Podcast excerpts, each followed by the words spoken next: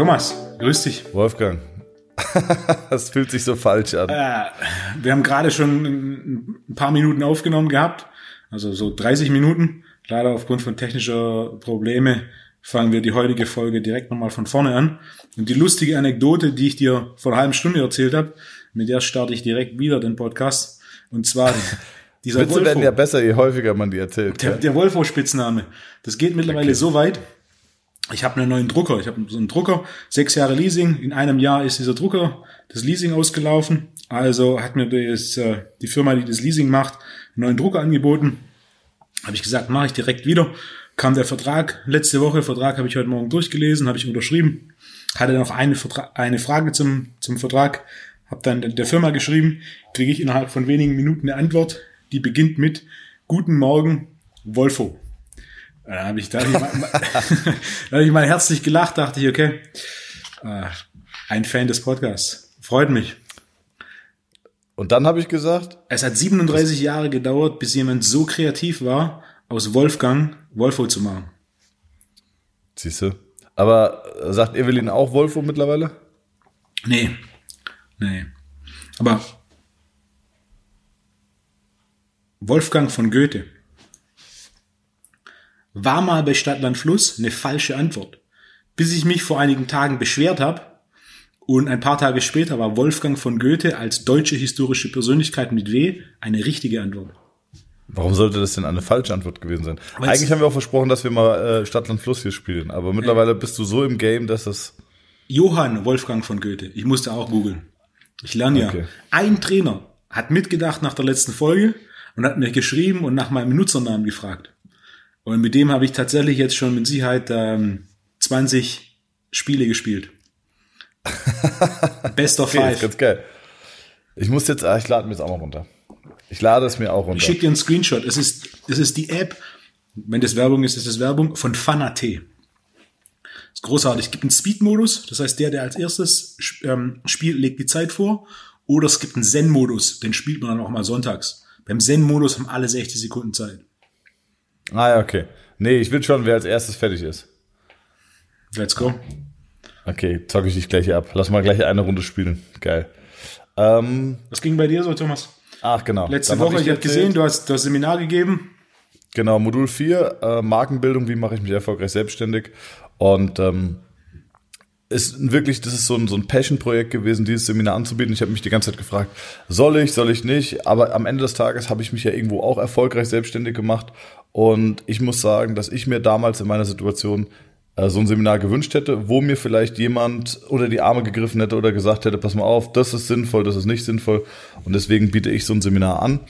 Ähm, Genau, und das Coole an diesem Seminar ist, es geht einen Tag, äh, ist relativ kurzweilig, sind sieben Stunden oder so. Und äh, du hast halt viele auch angestellte Therapeuten, die keine Ahnung haben, was die ersten Schritte sind. Ähm, das erkläre ich denen. Aber auch zum Beispiel ähm, nicht jeder, der sich selbstständig machen will, für den ist das interessant, aber auch für Angestellte. Ich hatte mal vor, vor einem Jahr oder so hatte ich ein, ein Mädchen, die hat für 1600 Euro brutto 40 Stunden an der Massagebank gestanden, also an der Physiobank. Und dann habe ich, ich mache mit den Leuten dann manchmal so ein kleines, ähm, so ein kleines Rollenspiel, da bin ich der Arbeitgeber und sage, okay, pass auf, 1600 Euro, du hättest gerne mehr Geld. Das auch, das Krasse ist ja, du fragst sie dann, wie lange arbeitest du in der Praxis? Und dann sagt sie, seit sieben Jahren. Das ist okay. Gab es in der Zeit mal Preiserhöhungen? Sagt sie, ja, es wurden zweimal die Preise erhöht. Ah, okay. War das kein Anlass für dich, zumindest mal nach einer Gehaltserhöhung zu fragen? Und dann gucken sie. Und, äh, oder du fragst so, was machst du für einen Umsatz? Weiß ich nicht. Okay, du gehst seit sieben Jahren arbeiten und hast dich noch nicht gefragt, was du eigentlich an Umsatz machst, also was dein Chef quasi an dir verdient. Das hat dich noch nie interessiert. Und dann werden die Augen groß, ja. Naja, und dann habe ich einmal mit, mit ihr so ein Rollenspiel gemacht und habe gesagt, pass mal auf, du hättest gerne eine Gehaltserhöhung. Ähm, spielen wir es durch. Wie argumentierst du? Und dann sagt sie, ja, ich hätte gerne eine Gehaltserhöhung. Ähm, sage ich, okay, das ist gut. Warum? Naja, ich bin immer pünktlich, ähm, die Patienten sind total zufrieden, ich habe ganz tolle Behandlungserfolge und, und, und, und, und. Und ich, ja, okay, absolut, du hast vollkommen recht, aber dafür bezahle ich dich ja. Deswegen bekommst du ja ein Gehalt, dass du pünktlich bist, dass du gut behandelst, dass du freundlich bist. Und dann merkst du, dann wird die Argumentationsstruktur schon sehr dünn. Und damit, mit emotionalen Argumenten, überzeugst du keinen Arbeitgeber, ähm, das Gehalt zu erhöhen. Das gilt nicht nur für die Physiotherapie, sondern das gilt im Beruf Überall. allgemein. Und äh, was die richtigen Argumente sind oder wie man das richtig verkauft, das erfahrt ihr in Modul 4. Das ist jetzt der Cliffhanger. ähm, Subtiler Teaser nennt sich das. Ein subtiler Teaser, aber es ist geil, weil du dann siehst, wie die Leute auf einmal da sitzen mit, mit Augen offen und sagen so, fuck, okay, krass, hätte ich so nicht gedacht. Genau. Es geht um Denkanstöße und ähm, ich war mir immer so nicht sicher, ist es jetzt cool, das Modul oder ist es nicht, aber ich habe jetzt auch nach dem vierten Modul, ich habe es jetzt zum zweiten Mal gehalten, sehr, sehr viel positives Feedback auch danach über Instagram bekommen, also es muss wohl, äh, die Leute müssen so zufrieden gewesen sein, dass sie wirklich sich die Mühe gemacht haben, sich nochmal zu Hause hinzusetzen und mir eine Instagram-Nachricht zu schreiben. Also das hat mich, äh, ist cool. Ich hätte mir so ein Seminar damals gewünscht und bei der Konzeptionierung habe ich mir auch gedacht, was sind Infos, die mich damals als junger Therapeut weitergebracht hätten. Ja. Sehr gut. Genau. Was, Dann einfache ich eigentlich, das war, was sagst du? Einfache Frage. Bei Trainern und vor allem auch bei Physiotherapeuten. Wie viel Prozent der Physiotherapeuten, die du kennst, oder wie viel Prozent der Physiotherapeuten basierend auf deiner Schätzung sind im Bereich Unternehmertum und auch Unternehmer in einem Unternehmen, also Angestellter, noch weit hinterher, beziehungsweise bei wie vielen ist das einer der großen Weaklings? Wirtschaftliches Denken, wirtschaftliches Verständnis? Mhm. 95. Das heißt, einer von 20 läuft, 19 von 20 ausbaufähig. 100 Prozent, ja. Die meisten Leute machen sich keine Gedanken. Exakt. Und auch der Exit ist, ist immer wichtig. Also ich frage dann zum Beispiel auch, wir hatten jetzt einen Praxisinhaber da, äh, sehr erfolgreich. Und dann ist aber auch immer so ein bisschen die Frage nach, was ist der Exit später? Also wir vergleichen dann Großpraxis versus Solokämpfer. Was macht Sinn, was macht keinen Sinn? Ähm, ich bin aktuell noch der Typ, der ich sage, lieber Solokämpfer, ein Mitarbeiter, äh, einen Festangestellten, Grüße Jonas. Ähm, das ist mein sehr guter Freund von mir und mein Mitarbeiter, mein Kollege. Ja, Mitarbeiter finde ich immer so ein bisschen, das ist einfach mein Kollege. Wir behandeln nach gleicher Philosophie und behandeln gleich, deswegen absolut auf Augenhöhe. Und ähm, ja, die Frage ist dann immer so, jetzt habe ich einen Faden verloren. Was wollte ich sagen? Der, der Punkt ist, den du gerade gemacht hast, man muss sich mit auseinandersetzen. Man muss schauen, okay, was will ich? Der eine will die Großpraxis, der andere genau. will, will die kleine Praxis. Genau. Und dann zu schauen, okay, was ist für mich der nächste Schritt? Ich habe ja auch mein letztes Modul, bei Modul 6, war von Anfang an Business ein halber Tag. Vor, vor drei Tagen, das war der letzte Tag, war halber Tag Intervalltraining, halber Tag Business. Vor drei Jahren habe ich aus Intervalltraining aus einem halben Tag zwei Tage gemacht, weil ich in einem halben Tag nicht transportieren konnte, was ich transportieren wollte. Und gleichzeitig hatte ich dann aus einem halben Tag Business einen kompletten Tag gemacht weil da immer so viel Nachfragen war und, und, und so viel Dialog war, dass wir da meistens noch weiter über die Zeit rausgegangen sind als eh. Und ich auch dann wieder nicht so, ne, auch da hätte ich wieder mehr, mehr Zeit gebraucht, weil gerade bei diesem Business-Teil ist ja, es geht um Denkanstöße und im Detail muss es sich dann jeder selber arbeiten. Es ist ja weniger wie eine therapeutische Technik oder irgendwie Programmdesign, wo es klare Grundprinzipien gibt, sondern es ist ja in sich wir haben Anstöße und ein paar Prinzipien, aber wie das dann in der Praxis für den Einzelnen aussieht, ist ja dann doch höchst individuell. Ja, du kannst das Pferd zur Tränke ziehen, aber saufen muss es selbst. 100 Prozent. Das ist, ähm, ja, es ist echt spannend. Also auch diese, wie du sagst, es ist ein sehr, sehr dialoglastiges äh, Modul. Ne? Also die Leute haben viele Fragen, jeder hat individuelle Fälle und ähm, in der Therapie hat irgendwann jeder so seinen Stiefel gefunden oder so seinen Weg, wie er Probleme angeht. Im Business häufig halt nicht. Und deswegen sind da ganz, ganz viele Fragen. Und auch der Exit am Ende ist, ist interessant. Also mein Exit, man muss sich auch über sowas Gedanken machen. Es ist für mich gar kein erstrebenswertes Ziel, später nicht mehr zu arbeiten sondern ich möchte später arbeiten. Also heute mit meiner habe ich vielleicht eine sehr romantische Vorstellung vom Altern, aber in meiner Vorstellung bin ich 70 Jahre und dann sagen meine Kumpels immer noch zu ihren Kindern, geh mal zum Armbrecht, der ist alt, aber das ist ein Guter, der hat früher die Fußballer gemacht, da kannst du mal hingehen. Und dann mache ich vielleicht noch ein oder zwei Patienten, vielleicht von neun bis elf, da habe ich einen Grund aufzustehen. Ich verliere meinen sozialen Status nicht, ich bin wer, ich habe was zu tun, ich habe auch noch ein kleines finanzielles Income. Ähm, also es ist für mich gar nicht erstrebenswert, das nicht mehr zu tun, weil ich es extrem gerne tue, eine hohe Wertschätzung dafür erfahre. Also, aber ich würde dann ganz gerne irgendwie doch ein bisschen, vielleicht in dem Alter mit 70 nicht mehr, aber so mit 50, 40, 50 mein Ziel, höhere Stundensätze, weniger arbeiten. genau. Ähm, das funktioniert nur, wenn du klein bist und ein deutliches, äh, ein deutliches Mehr an Nachfrage hast als an Angebot. Ähm, das sind die üblichen Marktmechanismen, die das Ganze regulieren. Und äh, deswegen Personal Brand Building, hohe Qualität, gute Resultate und Ergebnisse erzielen und dann die Nachfrage nutzen und den Preis ein bisschen erhöhen. Das ist mein Ziel. Weil gute Qualität hat immer ihren Preis. Das habe ich immer, der Gesetz, also der Gesetzgeber sagt sogar im Sinne, also der, oder im Zusammenhang mit gesetzlicher Krankenversicherung, die gesetzliche Krankenversicherung gibt dir einen ausreichenden Zugang zu medizinischer Versorgung. Und ausreichend war in der Schule schon immer eine 4. Und genauso ist es auch in der Praxis. Du kriegst mit der, mit der normalen Versicherung Note 4. Wenn du aber Note 3, 2 oder 1 willst, musst du es selber zahlen. Ist einfach so. Logisch und macht Sinn. Beim Training ist ja nicht anders. Wenn ja. du dir im Fitnessstudio einen Trainingsplan vom Trainer holst, dann ist der inklusive und in den meisten Fällen eben auch nur ausreichend, außer du hast Glück. Und ansonsten musst du dir extern einen Trainingsplan holen. Ich habe ich hab die Tage habe ich eine Diskussion gehabt und zwar meiner Meinung nach, aber gut, ich, ich kenne auch nur diese Branche oder verstehe nur diese Branche. Äh, die anderen Branchen habe ich nicht den Einblick. Aber ich habe das Gefühl, es wird in keiner anderen Branche so offensiv gelogen und Fehlinformationen verstreut wie in der Trainingswelt und direkt danach würde ich noch sagen in der Therapiewelt. Das sind Gedanken, die ich auch schon hatte. Und wenn ich mich mit anderen Leuten unterhalte, die tatsächliche Experten sind in ihren Feldern, es ist in jedem Feld so.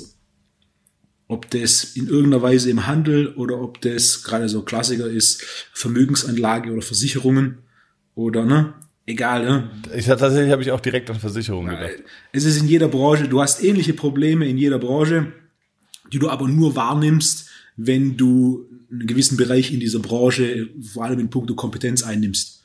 Und gerade bei mir ist die Trainerbranche, bei dir ne, Therapie und Training, ähm, da hast du am meisten Einblick, so nimmst du das am meisten wahr und denkst so gewisse Dinge, die dann einen stören, ähm, sind der Branche eigen. Aber wenn du genauer die anderen Branchen anschaust, es gibt mit Sicherheit Branchen, die noch deutlich schlimmer sind. Ein Punkt. Kosmetik könnte ich mir noch vorstellen. Ich glaube, Kosmetik, ja, okay, ja, ja. Am Ende vom Tag, wenn ich mich mit verschiedenen Leuten unterhalten habe, so gewisse Probleme gab es in jeder Branche. Das ist immer, die Verteilung innerhalb von der Branche ist gleich und wenn du dann im Endeffekt mit denen sprichst, die was ihre, was Kompetenz und Ergebnisse und Erfolg angehen, die, die obere ein Prozent ist, dann werden die dir exakt die gleichen Strukturen in jeder Branche ja, bestätigen. Wahrscheinlich hast du recht. Aber immer auf den Fachzeitschriften, Fachzeitschriften, ist lustig, wie ich die Brigitte als Fachzeitschrift bezeichne, aber äh, wie verliere ich mein Bauchfett? Oder Sixpack in vier Wochen oder so, so, so. Und daraus werden ja komplette Magazine hergestellt. Aber das ist ja nichts anderes als Entertainment. Das ist ja nicht mal mehr Infotainment. Das ist ja, du, du liest ja so ein Magazin nicht, um tatsächlich irgendwas zu ändern. Sondern das ist ja mehr so, okay, machen wir mal, aber lese ich mal, so, ah, interessant, aber da, da passiert ja nicht wirklich was. Hm. Richtig? 100 Prozent, ja. Wolvo, du hast, du hast fünf Punkte aufgeschrieben und ich diesmal nicht. Ich hatte, ich hatte tatsächlich, ich hatte tatsächlich ein paar, ein paar Punkte.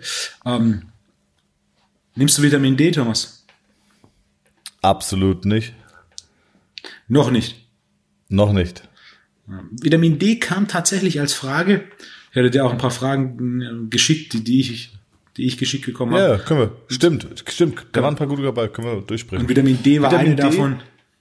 Vitamin D, ähm, muss ich sagen, weil ich wirklich jedes Jahr, kannst einen Wecker nachstellen, im Januar in eine Winterdepression verfalle. Also so bis Weihnachten, Silvester lasse ich mir das Ganze gefallen. Ja, da hat das irgendwie so seinen Sinn. Ab Januar dieses graue Wetter äh, mit Regen, da werde ich immer depressiv und normalerweise fliege ich dann schon mit Felix und der Speedskating-Nationalmannschaft immer im Februar nach Portugal ins Trainingslager, was dieses Jahr nicht möglich ist.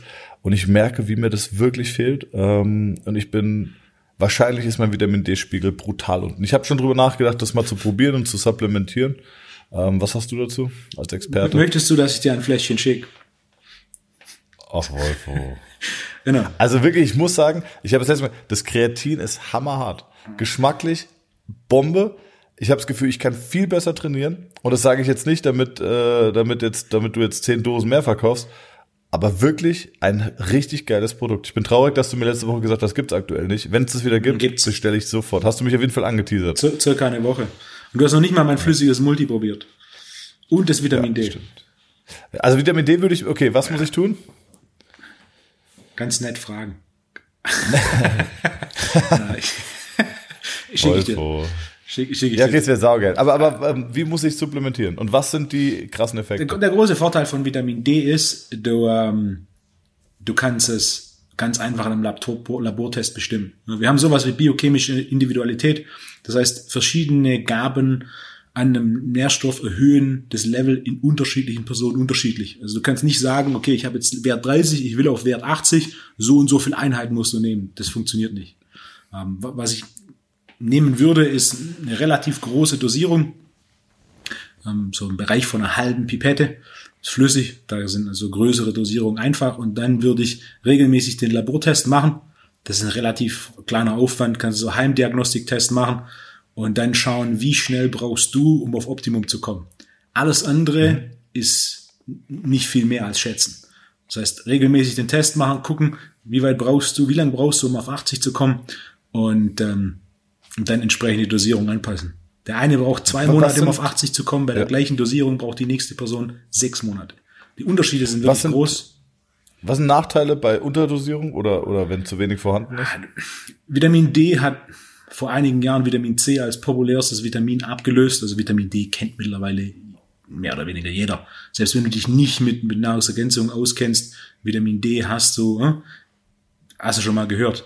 Vitamin D ja, ist am Ende Normalerweise über die Sonne. Genau. Normal, Vitamin D ist der Weg, wie die Sonne ihre Aufgaben biochemisch im Körper ausführt.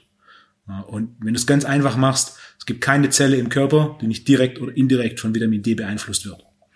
Das heißt, was macht Vitamin D? Du könntest ganz einfach antworten mit alles. Eine Frage, die ich gern stelle, wenn, wenn ich Kunden habe oder an einem Seminar ist, wenn du dir aussuchen könntest, wo du wohnst, also das unbegrenztes Budget, du bist nicht ortsmäßig gebunden. Wo würdest du hinziehen? Darmstadt. Richtig. Darmstadt an der italienischen Riviera. Ja, wahrscheinlich würde ich, wahrscheinlich ohne da gewesen sein, Amalfi-Küste. Du würdest irgendwo hinziehen, Portugal. selbst die, die ja. sagen, oh, ich mag es nicht so heiß, dann würdest du irgendwo hinziehen, ja. wo es sonnig ist, aber eben nicht so heiß.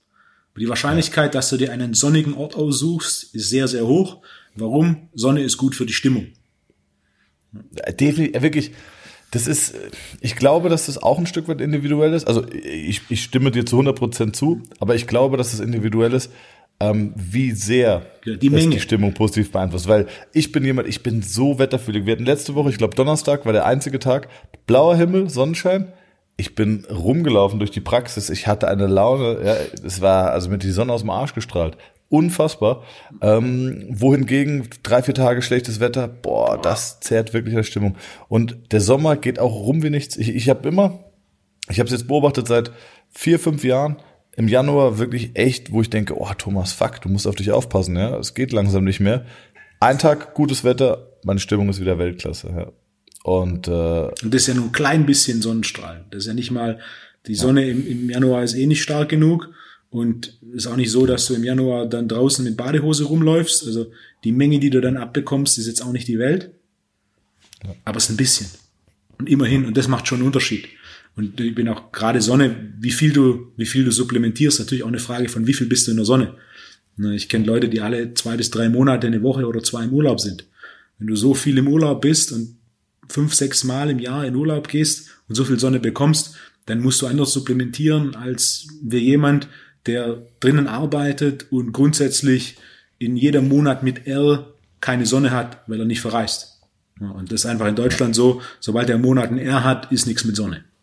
Und dann wird es halt auch ganz schwierig, mit Vitamin D zu produzieren. Unabhängig davon, dass eine ganze Reihe anderer Faktoren sind, die Vitamin D-Produktion negativ beeinflussen, wie zum Beispiel, wenn du dich mit Seife wäschst. Dadurch, dass Vitamin D unter der Haut in der Talgdrüse produziert wird, äh, mit Seife zu waschen oder Duschgel zu waschen, ist nicht so ideal für die Vitamin D-Produktion. Ich bin gerade alle Monate durchgegangen. Ich werde jeder Zuhörer auch, weswegen die letzten fünf Sekunden komplett von Arsch war. Januar, Februar. September bis April. Ja. Ja. O bis O, Winterreifen, ich habe keine drauf, Wetterquerdenker, top. Hier liegt ah. 10 Zentimeter Schnee. Aber dafür gibt's Taxi. Das stimmt. Äh, fünf Themen, Wolfgang. Fünf Fragen. Oder ja, ja. mach doch hier mal die Fragen von dem Kollegen, der geschrieben hat bei Instagram. Ja, das war seine erste, war die Vitamin D. Ah, ja, okay, okay. Direkt, ne? Vitamin D wichtig, äh, Dosierung anpassen an den individuellen Bedarf. Und seine zweite Frage war. Also halbe, halbe Pipette von dir. Okay, ich bin saugespannt. Ich werde es probieren. Und ähm, ich wollte es eh schon immer mal probieren, Vitamin D. Aber jetzt werde ich es tun. Halbe Pipette und dann anpassen auf den Labortest. Also jetzt nicht ein Jahr lang eine halbe Pipette nehmen und dann denken, oh, wird schon passen. Nee, nee, nee. Wir testen. Genau. Welchen Labortest? Wo finde ich den am Ja, besten? du kriegst, es gibt verschiedene Heimdiagnostik-Tests, die du machen kannst. Guck einfach im Internet. Du empfiehlst? Amazon gibt's zwei Anbieter. Ich würde den nehmen, der die kürzere Lieferzeit hat. Okay, gut. Geil, mache ich. Bestelle ich mir jetzt sofort. Und wenn wir schon bei diesem Thema äh, If you're not assessing, you're guessing sind, die nächste Frage von dem äh, Kollegen bei Instagram war FMS. Oh, geile Frage, stimmt. Mega. Thomas, Was bedeutet FMS? Functional Movement Screen. Genau, ist ein, äh, ein Testkit, das 100% von einem Mann entwickelt wurde, weil Männer immer alles numerisch haben wollen. Und ähm, damit kannst du in relativ kurzer Zeit einen Menschen durchtesten und quasi potenzielle äh, Fehlerquellen, Bewegungsfehler oder, oder Bewegungsqualität generell numerisch bewerten. Ja, du hast dann einen Score und dann, ähm, ich glaube, es sind sechs oder sieben Tests. Für eine schlechte Bewegungsausführung gibt es einen Punkt, für eine extrem gute gibt es drei Punkte. Und du musst einen Mindestscore haben, damit du ähm, zum Beispiel bei einem Return to Play oder Return to Active, also nach einer Operation, dass du halt wieder äh, verletzungsfrei spielen kannst oder dass das Risiko an einer Verletzung zu leiden minimiert ist. In der Idee klingt es ganz gut, in der Praxis ist es nicht umsetzbar. Es ist ähm, es wird in Fußballvereinen immer noch angewendet, weil du relativ schnell eine Mannschaft durchscreenen kannst und weil du sagen kannst, okay, der Spieler hat Wert 17, nach der Verletzung ist er bei 14, das heißt, um ihn wieder auf das Level davor zu bekommen, muss er drei Punkte äh, zulegen. Es ist aber völliger Quatsch und hat nichts mit wirklichem Screening zu tun. In meinen Seminaren 1 und 2 habe ich auch Testbatterien, die sind aber deutlich äh, deutlich kleiner und spezifischer gehalten und ähm, also kleiner im Sinne von, wir gucken uns einzelne Gelenke an und auch nicht alle Bewegungen, sondern sinnvolle Bewegungen, ähm, die man testen kann und wo die Bewegungseinschränkung sich wirklich auswirkt. Ganz klassisches Beispiel, es gibt diesen Straight Leg Race Test, Patient oder Sportler liegt auf dem Rücken, mit gestrecktem Knie hebst du das Bein nach oben und du sollst 90 Grad auf beiden Seiten bekommen. Wenn du 90 Grad hast, hast du drei Punkte. Was ist aber, wenn ein Sportler, der beweglich ist, zum Beispiel ein Torwart äh, im Fußball, das eine Bein auf 130 Grad bekommt und das andere auf 100? Dann ist er auf beiden Seiten bei 90, also über 90 Grad, kriegt auf beiden Seiten drei Punkte, aber trotzdem eine Differenz von 30 Grad. Das interessiert dann keinen mehr, dann guckt dann keiner mehr. Und es ist so völlig, völlig unindividuell, dass ich das einfach nur anprangere. Es macht überhaupt keinen Sinn, diesen Test zu machen. Wahnsinn. Was hast du zum FMS-Test hast du mal gemacht? Ähm, lustig ist, ich habe den FMS-Test mir angeschaut auf einer Videokassette. Ja. Den so kam der früher, genau. Ja, das war circa 2008. Da hat ein, ein Kunde von mir hat mir diese Videokassette mitgebracht über den FMS-Test. Das heißt, alles, alles, was ich über den FMS-Test weiß, ich gehe davon aus, sie haben ihn zumindest leicht angepasst, basiert auf dem, was ich da gesehen habe. Ähm, Deswegen für den Fall, dass es technisch nicht mehr ganz richtig ist, Shoutout an Eberhard. Eberhard Schlemmer, bester Mann. Der ist wirklich ein absolut guter Typ, kann man nicht sagen. Ähm, den mag ich sehr. Und wenn ich mir den FMS-Test erklären lassen würde, nur von Eberhard Schlemmer. Ähm, tatsächlich gab es eine ganz gute Folge äh, MTMT-Podcast mit Oliver Schmidtlein. Liebe Grüße an Olli und die Jungs aus München. Ähm, und bei Olli habe ich hospitiert. Ich war, war, boah, das ist auch wahrscheinlich 2008, 2009 oder so gewesen. Ich weiß nicht mehr wann. Na, vielleicht ein bisschen später. Vielleicht 2010. Ist auch egal. Und die haben sehr, sehr stark äh, mit dem FMS gearbeitet. Und deswegen habe ich mir damals in meiner Praxis auch ein FMS-Kit gekauft, habe es aber nicht einmal angewendet, weil ich relativ schnell gemerkt habe, es ist nicht wirklich repräsentativ und es hat, trifft äh, relativ wenig Aussage darüber, ob ein Sportler fit ist, nicht fit ist. Und ähm, wen das interessiert, Olli hat übrigens auch dann in diesem Podcast, so kam ich drauf gesagt, Früher hat er es gemacht, heute geht er auch weg davon, vom FMS-Test. Und das fand ich schon spannend, weil Olli wirklich ein sehr großer Befürworter war. Ähm, wie gesagt, nichts mit, äh, mit Eberhard Schlemmer zu tun, bester Mann, Grüße, aber der FMS-Test würde ich heute auch nicht mehr machen. Mein, mein Punkt ist sehr ähnlich. Ich finde, der FMS-Test hat ein paar gute Aspekte, vor allem die Überkopfkniebeuge. Die Überkopfkniebeuge ist eines der primären Movement Screens, die ich verwende, weil genau genommen gibt es keinen anderen Test, der in so kurzer Zeit einen so guten Überblick über Mobilität gibt. Aber wenn du jetzt siehst, dass die Überkopfkniebeuge nicht funktioniert, dann musst du spezifischer testen.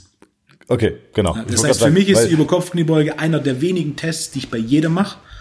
Ähm, Jetzt wird spannend. Im Leistungssport. Okay. Erzähl mal. Und ja. basierend auf dem, was ich da sehe, entscheide ich, in welche Richtung es geht.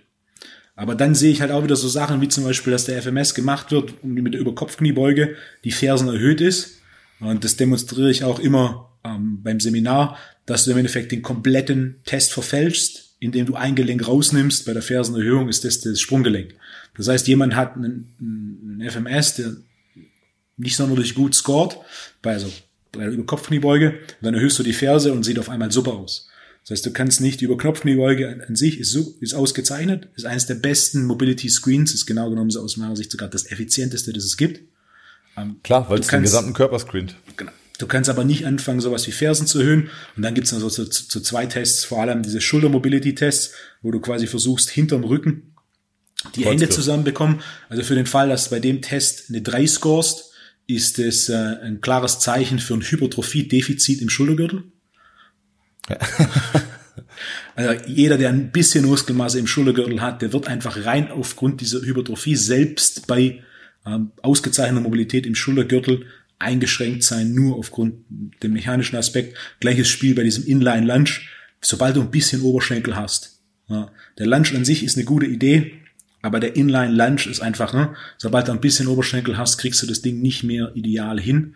Das heißt, äh, du scorest den Test nicht so gut, wie du scoren könntest, aber nicht aufgrund von mangelnder Mobilität oder aufgrund von durch Mechanik und Hypertrophie eingeschränkter Mobilität. Das heißt, auch da wieder, die, die Grundidee ist gut, in der Praxis äh, einzelne Aspekte, vor allem die Überkopfkniebeuge ist auch, was ich konstant verwende weil es so schnell, so einfach, so gut einen Einblick gibt, was macht die Brustwirbelsäule, was macht der Schultergürtel, was macht die Hüfte, was machen die Knie, was macht äh, Sprunggelenk und dann, je nachdem, was ich sehe, ähm, verwende ich Tests, die dann einzelne Gelenke isolierter betrachten, um genau herauszufinden, okay, was da jetzt genau ist zu inaktiv oder zu tight.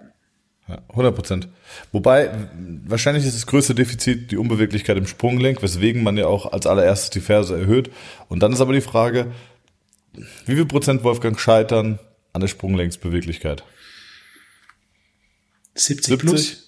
Ja, 70 plus, 70 je nachdem, wie du, wie du siehst, würde ich sogar teilweise 90 plus sagen. Also, ja. das ist auch der Und Grund, warum eine fersenerhöhte Kniebeuge so ein guter Start ist, um die Kniebeuge zu lernen. Denn wenn du die Kniebeuge Fersen erhöhst, und wenn ich von Fersenerhöhung spreche, spreche ich immer von einer 1 cm Erhöhung mit einer Scheibe. Schuhe zählen ja. nicht und der, die, eine weitere, eine höhere Erhöhung als 1 cm ist in dem Fall auch ein Quad Squat, also eine Quadrizeps-Kniebeuge und keine fersenerhöhte Kniebeuge per meiner Definition. Eine fersenerhöhte Kniebeuge ist 1 cm erhöht und ist ein ausgezeichneter Start, um eine Kniebeuge mit flachen Fersen zu lernen. Und man sieht regelmäßig, jemand kommt nicht mal bis zur Parallelen oder kaum unter die Parallele mit Fersen flach, boom, du erhöhst die Ferse in Zentimeter und es geht direkt mal 20, 30 Zentimeter tiefer, was ein klarer Indikator dafür ist, dass die Sprunggelenksmobilität primär limitiert. Es ist so, der Nummer eins limitierende Faktor, was Mobilität angeht, in der Kniebeuge, ist statistisch gesehen definitiv das Sprunggelenk. Wer Probleme mit der Kniebeuge hat, auf jeden Fall Squat Magic probieren, weil das zaubert euch, das zaubert euch einen Squat, wie ihr den selten gesehen habt. Ich habe dir noch also gar nicht den Link für die Hängematte aus, aus dem Podcast von letzter Woche geschickt, richtig? Nee. Dann muss ich noch machen. Vitamin B, Hängematte. Ja. Siehst du, kommt richtig was zusammen.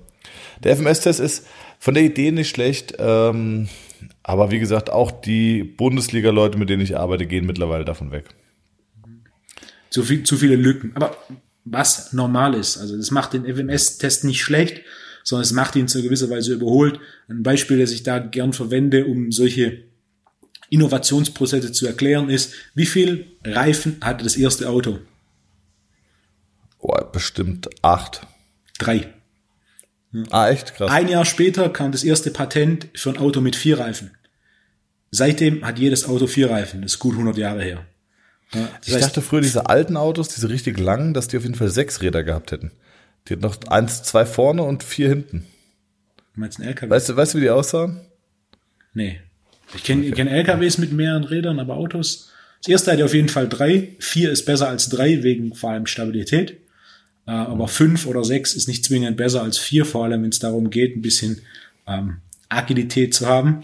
Und ne, nach, hat ein Jahr gedauert, dann haben wir rausgefunden, vier ist besser als drei. Und seitdem ist Was? vier der goldene Standard und aktuell sieht's auch nicht so aus, als würden es demnächst fünf werden. Hast du früher Pimp My Ride geguckt? Gelegentlich. Fandest du es gut? war unterhaltsam. Ich habe früher gedacht, also es war, hat mich in der richtigen Zeit in meiner Jugend abgeholt.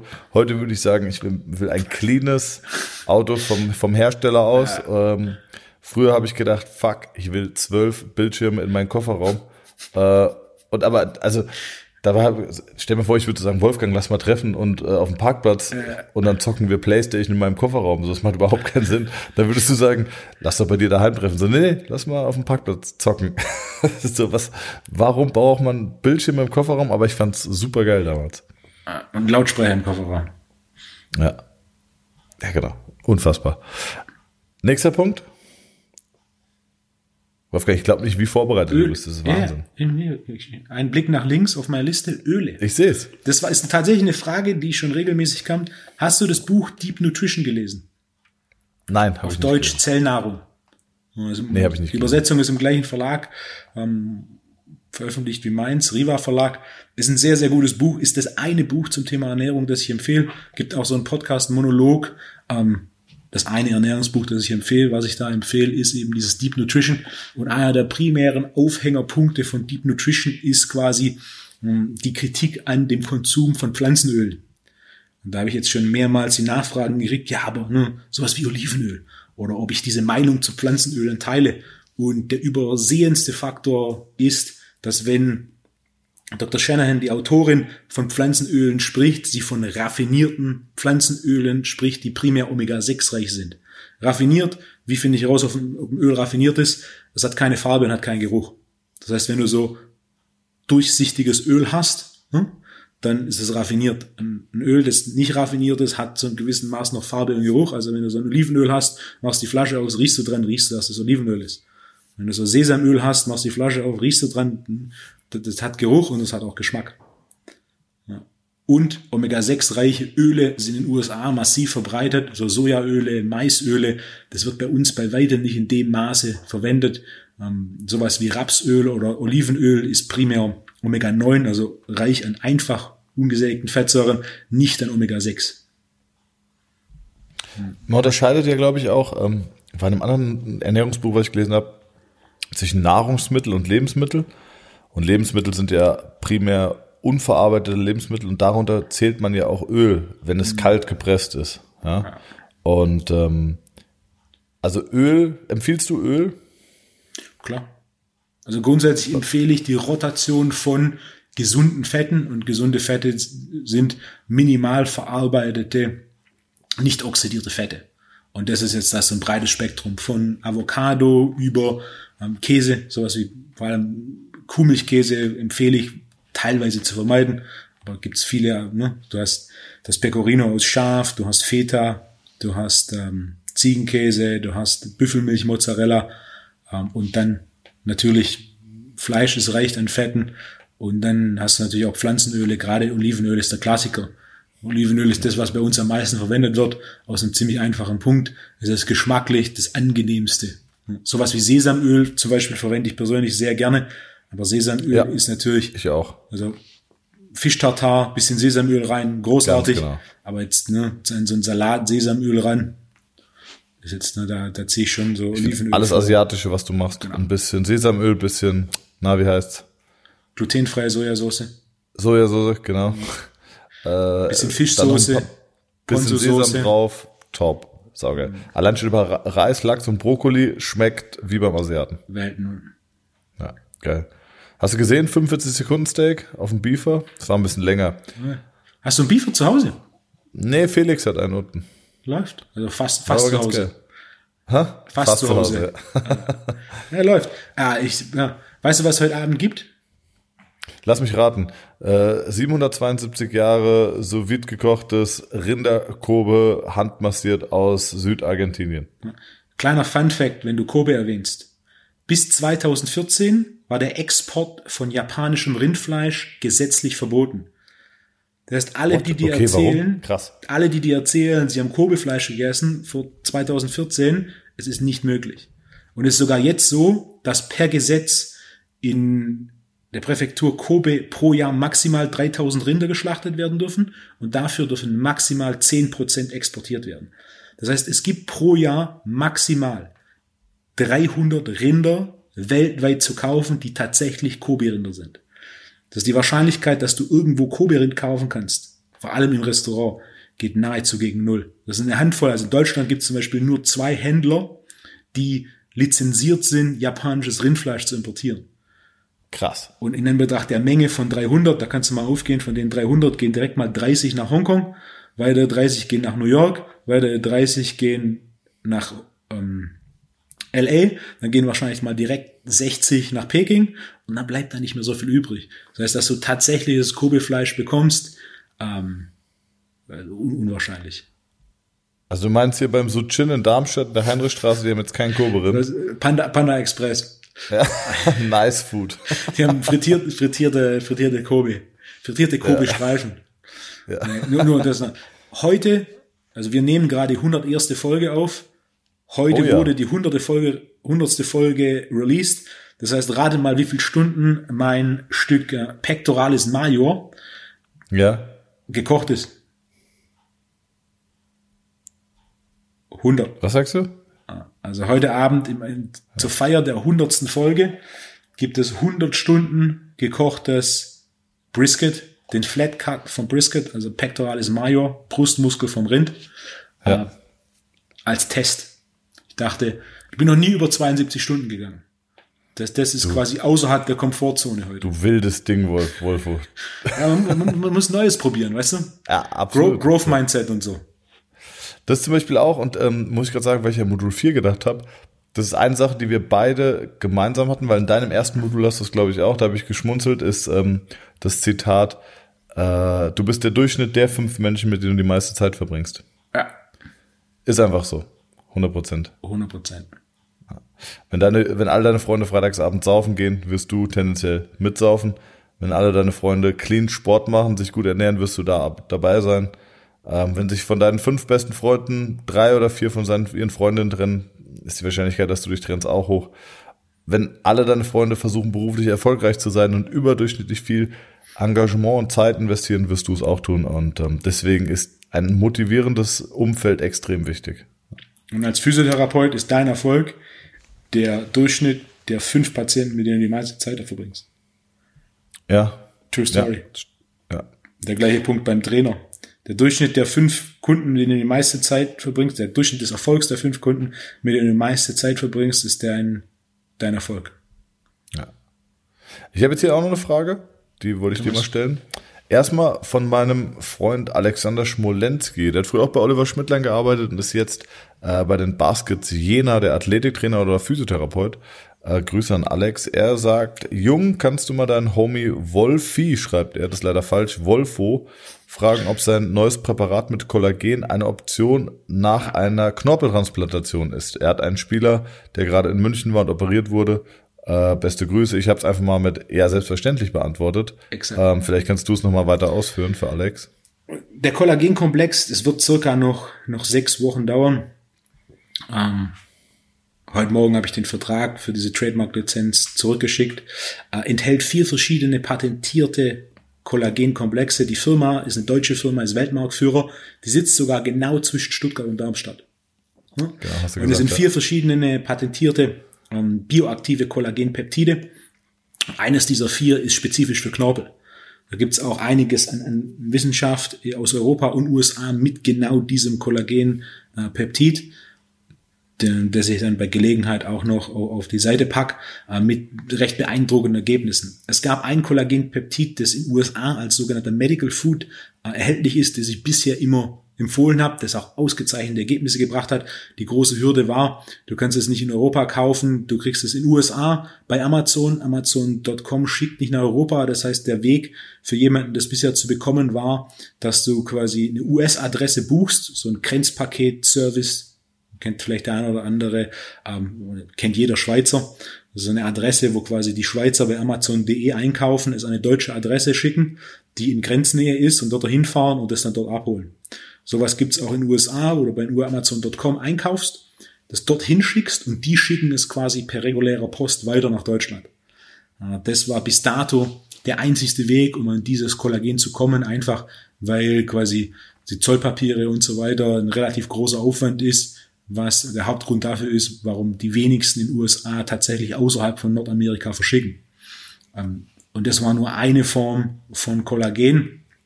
Was ich jetzt habe, sind vier verschiedene.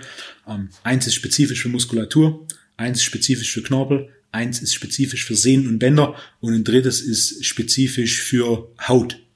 Also mit Sicherheit im Kontext von sowas wie einer OP interessant, aber auch definitiv im Kontext von dem Wellness Anti-Aging Gedanken, den nun mal sehr, sehr viele haben, ne? zu Recht. Was ist die beste Übung gegen Orangenhaut? fragt Brigitte. Äh, Optimierung der Ernährung. Kniebeuge. Grundsätzlich ne, suboptimales Hautbild, und da zähle ich mal Orangenhaut dazu. Ist, äh, Darm ist mein erster Go-To und das zweite ist Bewegung, vor allem fürs Lymphsystem. Wahrscheinlich einer der unterschätztesten Aspekte von Bewegung im Alltag ja, 100%. ist die Optimierung des Lymphsystems. Und geiles Lymphsystem ist, der Blutkreislauf kriegt sehr, sehr viel Aufmerksamkeit. Das Lymphsystem das eine ähnliche Wichtigkeit hat, bekommt sehr, sehr wenig Aufmerksamkeit. Und während ja, definitiv. der Blutkreislauf vor allem durch Muskulatur in den Gefäßen und natürlich auch dem Herz ähm, zum Laufen gehalten wird, lebt unser Lymphsystem von Bewegung. Wenn du, wenn du jemanden hast, der zum Beispiel ein massives Supinationstrauma erlitten hat und der eine ganz krasse Schwellung hat und auch Schmerzen im Laufen, ich habe gerade jemanden, ähm, dann neigt man dazu, den Bereich zu entlasten äh, und zu schonen, bis er wieder funktioniert. Und das ist genau der falsche Weg. Du musst belasten. Ähm, einmal, dass die Strukturen nicht irgendwie ähm, ja, einrosten, damit die Kapsel nicht irgendwie schrumpft, ähm, musst du dich bewegen. Und wenn du dich bewegst und sogar ein Oberkörpertraining, ja, oder ein bisschen Spinningbike sorgt so krass dafür, dass die, äh, dass diese Schwellung sich abbaut. Also das Beste, was du machen kannst, bewegen, bewegen, bewegen. Äh, und auch durch diese Muskelpumpe die Lymphflüssigkeit wieder aktiv zu resorbieren, ist das Beste, was du machen kannst für Lymphflüssigkeit. Ähm, Warte mal, ich hatte eine andere Frage. Ach genau, weil ich immer wieder gefragt werde zu Knorpelschaden. Ich habe einen Knorpelschaden im Knie, ich habe einen Knorpelschaden im Knie. Meiner Meinung nach völlig überdiagnostiziert. Äh, ich habe so viele Leute gehabt, die gehört haben. Ich hatte jetzt eine Patientin, 16 Jahre Fußballspielerin, diagnostizierten retropatellaren Knorpelschaden. Also das heißt, der Knorpel auf der Rückseite der Kniescheibe war kaputt, wenn man das so will. Und ähm, daher kommen ihre Knieschmerzen. Ah, okay.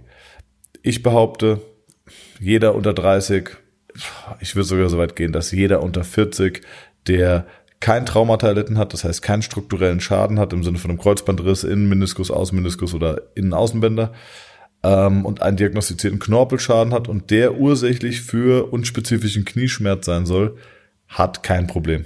Und das bekommt man mit ein bis fünf Behandlungen zu 90 Prozent weg. Folgende Frage. So eine Spitze. Was sagst du? Folgende Frage an dich als Therapeut. Wenn ich 100 asymptomatische Personen nehme, also 100 mhm. Personen, die keinerlei Knieprobleme haben, und ich mache einen Scan und check ihren Knorpel. Ja, 100.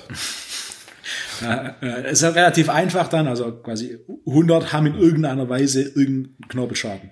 Das heißt, das wenn da ein ja Problem ist, natürlich ganz einfach zu sagen, ah, das tut weh und du hast einen Knorpelschaden, also ist der Knorpelschaden daran schuld. Ja, da haben wir auch schon mal drüber geredet. Ne? Das ist ja auch Inhalt äh, meines Modul 1 und Modul 2. Die Diagnostik anhand eines Bildes ist lächerlich. Ja, mach ein Foto von deinem Motorraum, schick es einem Kfz-Mechaniker und sag, mein Auto klappert, woran liegt es? Kann er dir nicht sagen. Er würde sagen, ich muss es mir anhören, ich muss es mir angucken, ich muss es Probe fahren ähm, und ich muss im Detail gucken. Diese, diese Idee von, ich mache jetzt mal ein Röntgenbild, ein MRT-Bild. Also das sind diese bildgebenden Verfahren sind ja ein Wunderwerk der modernen Medizin, ja. Und ich finde es ganz, ganz toll, dass wir die haben. Aber als alleiniges Diagnosti äh, Diagnosemittel oder, oder Diagnostiktool völlig unbrauchbar. ist genauso wie ein FMS-Test. Ganz allein ein FMS-Test, es bringt nichts. Und ähm, wie du sagst, man schaut sich dann dieses Röntgenbild an unter der Prämisse, irgendwas stimmt nicht. Das heißt, wir müssen ja quasi einen Fehler finden. Und ähm, das ist lächerlich. Ja.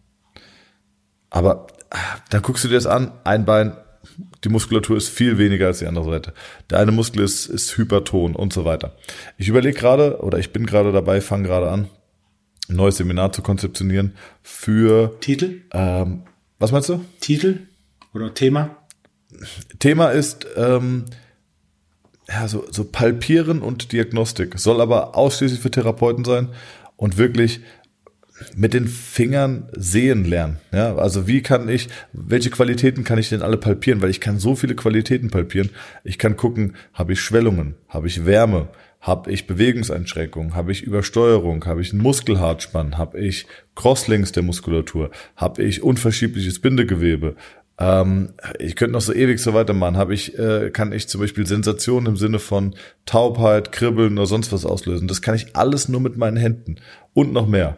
Und ähm, es, also wir verlernen oder die meisten Leute lernen, glaube ich, nicht, sich richtig Zeit zu nehmen und in unterschiedlichen Qualitäten zu arbeiten oder in unterschiedlichen Strukturen oder Geweben.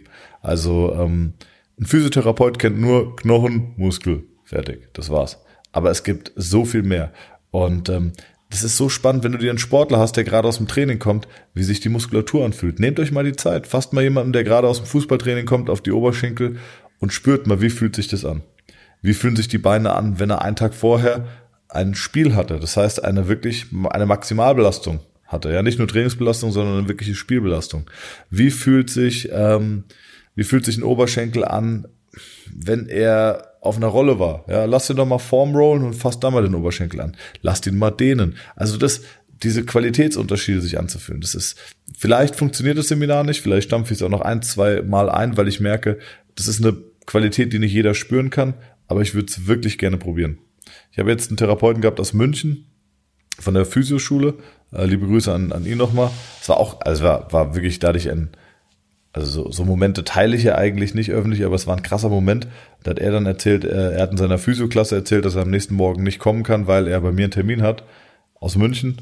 Und da haben alle gemeint, oh krass, echt, du hast einen Termin beim, beim Thomas. Und äh, er hat gemeint, bis auf zwei Leute kannten mich alle. Das ist nicht unglaublich. Also weil ich ja überhaupt nicht das Gefühl habe und meinem Alltag durch mein Umfeld, durch Freunde und Familie auch nicht erlebe, dass ich irgendwie bekannt bin. Aber in dieser kleinen Physiobranche kennt man mich, glaube ich, schon. Das finde ich, also das hat mich sehr gefreut. Ähm, ja. Zu Recht. Ja, wirklich. Habe ich ja gesagt, ich habe mich so gefreut, dass ich gesagt habe, wenn ich nächstes Mal in München bin und die Möglichkeit besteht, komme ich gerne eineinhalb Stunden äh, auch kostenlos an die Schule und mache Fragen und Antworten, egal ob Business oder fachlich, falls da Interesse besteht, ähm, weil ich das wirklich gerne machen würde. Und der hat mir zum Beispiel erzählt, dass die aktuell äh, quasi ja auch Homeschooling haben und überhaupt nicht praktisch arbeiten dürfen. Und wenn du dir überlegst, nach drei Jahren Ausbildung als Physiotherapeut ist, ist, ist der Outcome schon sehr, sehr dünn. Und wenn jetzt aber auch wirklich noch diese praktischen Aspekte wegfallen, dann ist das äh, ja mehr als dünn. Also es ist wirklich unglaublich schade. Ich meine, du kannst es nicht ändern, aber es ist wirklich schade. Deswegen habe ich überlegt, vielleicht mache ich wirklich ein Seminar ähm, einfach nur zu, wie fasse ich jemanden an? Allein wie fasse ich jemanden an? Es gibt Therapeuten, die sagen so, ah, da tut's weh, ne? Also ja, weil er da drauf drückt. Ja, da tut's weh, ne? Dann drückt er so fünf, sechs Mal drauf. Der Patient zuckt jedes Mal zusammen. Und damit hast du schon das vollständige Vertrauen des Patienten verloren. Du kannst es eigentlich vergessen, irgendein Gelenk zu mobilisieren, korrigieren, whatever, weil der Patient in einem Dauer-Stresszustand verfällt, weil er immer denkt, oh, die nächste Berührung, die tut wieder weh, da zucke ich wieder zusammen. Also allein, wie fasse ich jemanden angenehm an? Da scheitert schon bei so vielen. Das ist unfassbar. Ich glaube, das mache ich. An die Therapeuten, wenn Interesse besteht, schreibt mir mal. Das hört sich gut an. Ja. Wolfgang, ich habe noch eine Frage und zwar. Äh, hallo Thomas, erstmal großes Lob an euren tollen gemeinsamen Podcast, immer wieder spannend. Kannst du Wolfo, ist auch lustig, Wolfo wie Volvo geschrieben, mal fragen, ob er in den kommenden Folgen etwas über seine Algenfarm in Stuttgart erzählen möchte. Wäre spannend, mehr über Chlorella und Co. in Bezug auf die Wirkungsweise zu erfahren. Grüße aus der Schwäbischen Alb. Wolfgang, baust du an? Nein. Im Keller mit Lampen. Ist so? Nein. Okay. ich habe ich hab Are, we- are we talking Chlorella? Ja, ja, ich habe tatsächlich keine eigene Algenfarm, was aber eine gute Idee ist. Na, im Endeffekt, um das Thema Algen einfach zu machen, der, grundsätzlich Algen sind, sind tolle Pflanzen. Ähm, was, was Chlorella so besonders macht, wenn ich aufs, auf eine einzige Sache reduziere, Chlorella ist die Alge, die die höchste Dichte an Chlorophyll hat. Chlorophyll ist der grüne Pflanzenfarbstoff. Ähm, Chlorella ist die Pflanze, die die höchste Dichte an Chlorophyll hat. Wenn man sich zum Beispiel meine Chlorella-Kapseln anschaut, das sieht schon fast schwarz aus. So dunkelgrün Ja, stimmt. Die habe ich auch hier. Läuft. Ah, dein Supplement Vier Game. Stück, ne? Ja. Drei mal vier ist, ist Standarddosierung. Ja. Dein Supplement Game läuft. Ich bin auch so in Shape, wirklich. Du wärst so, du, du wärst so stolz auf mich. Bizeps, wichtigster Muskel im Körper. Zweitwichtigste Muskel. Der, der, Pectoralis der. Grimaster. Ja, wie bitte? Der Grimaster. Zurück zu Chlorella.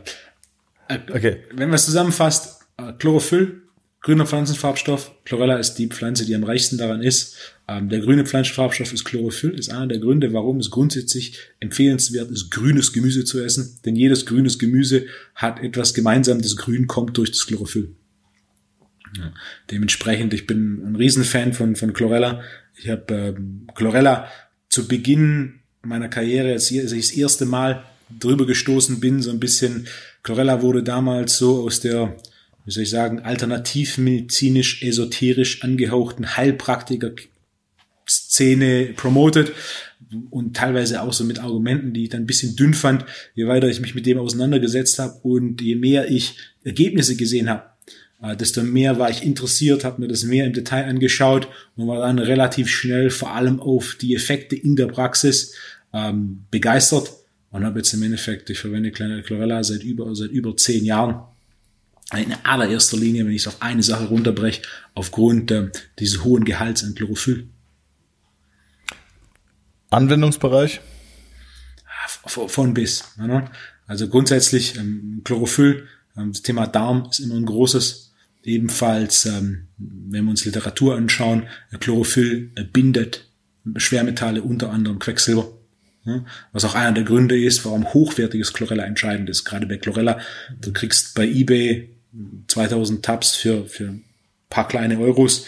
Ähm, dann gibt es auch deutlich hochwertige Produkte. Einer der wichtigsten Aspekte vom Chlorella ist, wie es gezüchtet wird, so dass es nicht quasi schon bei der Züchtung kontaminiert, durch unter anderem Schwermetalle, die es durch äh, Wasser oder Luft aufnimmt. Das heißt, gerade bei Chlorella, am Ende vom Tag bei allem, Qualität spielt eine Rolle, aber bei Chlorella ist ähm, die, die Umstände der Aufzucht spielen eine Riesenrolle in äh, wie hochwertig das Produkt ist und vor allem wie rein das Produkt ist. Also Chlorella sollte in jedem Fall ähm, getestet sein auf Schwermetallrückstände. Denn das ist das Letzte, was du willst. Du willst im Endeffekt kein Schwermetall belastetes Chlorella. Und dann sind 30 Euro bei Ebay teurer als hm, whatever. Ja, das ist Ja, hochpreisig 100%. als Chlorella. Verstehe deinen Punkt. Arbeitest du mit der Organuhr? Die Organuhr ist was, das ich im Hinterkopf, im Hinterkopf habe, vor allem wenn es um, um Schlaf geht. Denn die Organuhr erlaubt Rückschlüsse, um zu sehen, okay, in welchem Zeitpunkt, du hast im Endeffekt eine Organuhr, so zwei Stunden Fenster. Die Organuhr kommt aus der traditionell chinesischen Medizin, kann jeder mal googeln, TCM, Organuhr. Du hast unterschiedliche Hoch- und Tiefphasen von Organen im Laufe von so einem 24-Stunden-Zyklus. Und wenn jemand regelmäßig nachts aufwacht oder immer zu einer bestimmten Uhrzeit aufwacht, zum Beispiel zwischen 1 und 3, zwischen 3 und 5 oder auch schon zwischen 11 und 1, dann äh, lässt es relativ einfach Rückschlüsse ziehen ähm, auf was könnten wir angehen, was interessanterweise in einem großen Prozentsatz dann auch tatsächlich funktioniert. Das Also es heißt, funktioniert extrem gut, muss ich sagen. Wenn ich, ich frage Leute auch, wie schläfst du? Gut. Antwort ist immer gut. Dann Sagst du, okay. wie definierst schläfst du gut? Schläfst du, schläfst du schnell ein? Ja, schläfst du durch? Wachst du auf? Ja, ich wach schon mal auf nachts, weil ich aufs Klo muss. Nein, du musst nicht aufs Klo. Ähm, deine Blase schafft's locker sechs Stunden oder sieben Stunden, ohne dass du aufs Klo musst. Ähm, und dann so, ja, wann wachst du auf? Ja, immer um zwei. Okay, oder ich wache ja immer so, so um drei, halb vier. Ah, okay. Wachst also immer um die gleiche Uhrzeit auf. Dass Leute sich da noch nie irgendwie bewusst Gedanken gemacht haben, warum wache ich eigentlich immer zur gleichen Zeit auf? Und äh, da muss ich sagen, da schließe ich dann schon von der Organuhr zurück und das funktioniert wirklich gut. Also vielleicht, ich weiß nicht, was du von der Idee hältst, dass wir in den nächsten Folgen mal so ein bisschen die Organuhr nachts abgehen und Empfehlungen so ein bisschen für Supplementierung, was ich machen könnte, weil es mich interessieren würde als Therapeut, was du als Ernährungs- und Supplement-Experte ähm, Du weißt doch, im Fernsehen haben sie gesagt, Experte ist immer, ist immer die Bauchbinde für die Leute, die keine Ausbildung haben. Ähm, nee, was du als Supplement-Experte quasi sagen würdest, was könnte ich als Therapeut supplementieren, um Leuten da wieder so ein bisschen in den Schlaf zu helfen? Was übrigens auch gut funktioniert, ähm, Mikrostrom. Also wenn mhm. du Darm hast, wenn du Leber hast, äh, wenn du Magen hast, da funktioniert Mikrostrom wirklich gut. Ich hatte mal eine Zeit lang, da habe ich boah, da habe ich bestimmt fünf, sechs Nächte bin ich aufgewacht ähm, nachts und dann habe ich angefangen, immer zur gleichen Uhrzeit und dann habe ich Mikrostrom gemacht und es war von, von einem Tag weg. Dann habe ich es äh, hab ich's wieder gehabt, halbes Jahr später. Ich dachte, okay, ich mache jetzt mal gar nichts. Ich lasse es jetzt mal. Und dann bin ich wirklich immer wieder aufgewacht, halbe Stunde eingeschlafen. Und äh, dann habe ich wieder Mikrostrom gemacht, eine Behandlung, wieder weg gewesen. Also Mikrostrom funktioniert da wirklich auch gut. Mikrostrom ist was, das leider noch nicht so verbreitet ist, äh, wie es eigentlich sein sollte, basierend auf seiner Wirkung. Ja.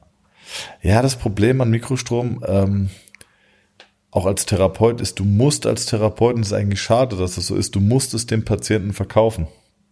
Weil du legst ihn hin und er spürt mehr oder weniger gar nichts, hat Elektroden aufgeklebt äh, und, und, und spürt nichts. Und der Mensch will, dass er was spürt. Wenn ich zum Beispiel faszial arbeite, das, das tut überhaupt nicht weh. Ja, das tut sogar, ist sogar vielleicht ganz angenehm. Manchmal haben die Leute eher das Gefühl, das ist geil, wenn du fester reindrückst und das richtig weh tut, weil ähm, das, was weh tut, ja, da, da, da halte ich ja was aus und dann passiert auch was. Aber das, was passiert, ohne dass du irgendwie Schmerzen hast, also das können sich viele auch nicht vorstellen. Und äh, da muss dann wirklich Leuten sagen, so pass mal auf, das Mikrostrom, das funktioniert und funktioniert so und so und so. Und da ist es an dir als Therapeut, die Wirkweise und so wirklich zu erklären und ähm, ja, dass die Leute da offen für sind. Weil ansonsten liegen die drei, 30, 40 Minuten, eine Stunde, eineinhalb, je nachdem, liegen sie da rum und äh, nichts passiert. Ja. Mikrostrom ist ein Gerät, das ich aktiv im Moment nicht in der Praxis anwende, weil ich den Platz nicht habe. Hätte ich noch ein Zimmer extra, würde ich sofort mit Mikrostrom arbeiten. Hast du es den Platz nicht im Moment hinzulegen? Genau um zu sagen, hier, du musst jetzt nochmal 30, 40 Minuten hier liegen bleiben. Das wäre wirklich was, wo ich sage, das würde ich gerne noch, hätte ich gerne noch. Du hast auch Mikrostrom. Ich habe ein Gerät für mich selber. Ja. Aber nur zum Eigengebrauch. Für was wendest du es an? Die, Machst dein Fleisch damit? die, die drei primären Protokolle. Ey, aber du, du würdest dich wundern, wie viele mir Leute schon geschrieben haben, dass sie sich mit dem Gedanken befassen, ein sous gerät zu holen oder schon ein sous gerät geholt zu haben. Also, also die haben, ähm, das freut mich ich, ich ja wurde eben vor dem Podcast wurde ich verlinkt ja. auf einem von auf jemandem, der ein Sous-Gerät in so eine Wanne gesteckt hat und uns genau. verlinkt hat. Das habe ich auch gesehen. Ja. Aber das ist gut. Und das ist auch so ein bisschen die Grundidee. Ähm, die Grundidee, warum ich gelegentlich was poste, was ich koche, um so ein bisschen denen, die ge gelangweilt sind von ähm, von ihrem täglichen Kochen einen Anstoß zu geben, was es für andere Optionen da noch gibt, die einfach sind wo du jetzt nicht wahnsinnig groß Aufwand betreiben musst und 25 Zutaten einkaufen und irgendwie, ne? sondern einfach, schmeckt gut, ist effizient und bringt ein bisschen Rotation rein. Cool. Ja, na, die drei Hauptprotokolle, wo ich Mikrostrom anwende, ist äh, direkt nach dem Training zur Regeneration, äh, dann so ein Leberprotokoll ja, und das dritte ist Immunprotokoll. Da bin ich auch immer gut äh, mit. Immunprotokoll hältst du viel von? Ja, hat bei mir immer als ein weiterer Baustein gut funktioniert. Leber funktioniert fantastisch, so. Magen funktioniert gut. Äh, Leber gibt es sogar eine ganz interessante Studie, die eine Ärztin in den USA gemacht hat und wo sie quasi Mikro Leberenzyme gemessen, Mikrostrom, Leberenzyme wieder gemessen und du hast da einen mächtigen Drop an Leberenzymen, was ganz, äh, ganz beeindruckend ist. Der Schmerz der Leber ist die Müdigkeit. Guter das ist eigentlich ein schöner, ja, schöner, schöner Abschluss. Gefällt mir. Thomas, hast du noch was auf der Liste? Nichts mehr. eigentlich nichts mehr. Ich habe noch zwei Punkte, aber die nehme ich mit für nächstes Mal. Ich schreibe mir mal auf Organuhr-Supplementierung. Ja. Dann bereiten wir das für nächste Woche vor. Und äh, ja, es hat mir wie immer Spaß gemacht, dich zu hören und War zu sehen. Eine Freude. Wolfgang, ich will jetzt endlich mal nach Stuttgart kommen und mit dir einen heben. Wir müssen ein Glas Wein trinken. Ja, ein Glas oh, Wein trinken. Habe ich noch eine kleine. Ich habe heute eine E-Mail bekommen von äh, Lorenzo. Ja, klar, Lorenzo. Er hat mir letzte Woche schon Stadinger. geschrieben wegen Tétanger und er hat was anderes. Ne? Äh, kein, kein Tétanger, aber fast, fast dasselbe. Ob ich daran Interesse hätte, ähm, habe ich gesagt, kenne ich noch nicht. Schick mal Flasche, probiere ich. Ähm, wenn, wenn ich begeistert bin, schick eine Flasche an Thomas und dann äh, können wir darüber reden. So nämlich. Warte mal, hatten wir nicht noch irgendwas, was wir shoutouten wollten? Im Moment fällt mir nichts ein. Mir dann würde ich sagen, äh, Folge 101. Geil.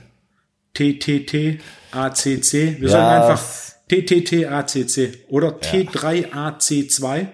Dann ist so ein bisschen, okay. weißt du, so ein, so ein äh, Okay, T3AC2 ist T3 alles. AC2.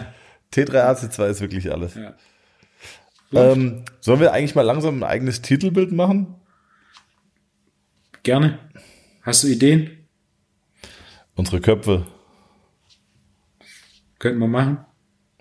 Macht, macht äh, Marianne das? Nee. Mariana macht es. Ich weiß gar nicht, wer Mariana? für was zuständig ist. Ich dachte, Mariana wäre nur meine Ansprechpartnerin. Shoutout an Mariana von Pro7, die bisher meine Ansprechpartnerin war für die letzten Monate, wo sich jetzt herausgestellt hat, der Mann, der unseren Podcast schneidet, ist kein Mann, sondern Mariana. Ja. okay. Also. Bespre besprechen wir, wenn du nach Stuttgart kommst. Ich würde sagen, Geil. für heute Folge 101, wir sind raus. Tschüss, Wolfgang. Schönen Abend. Ciao, ciao. Ciao, Thomas.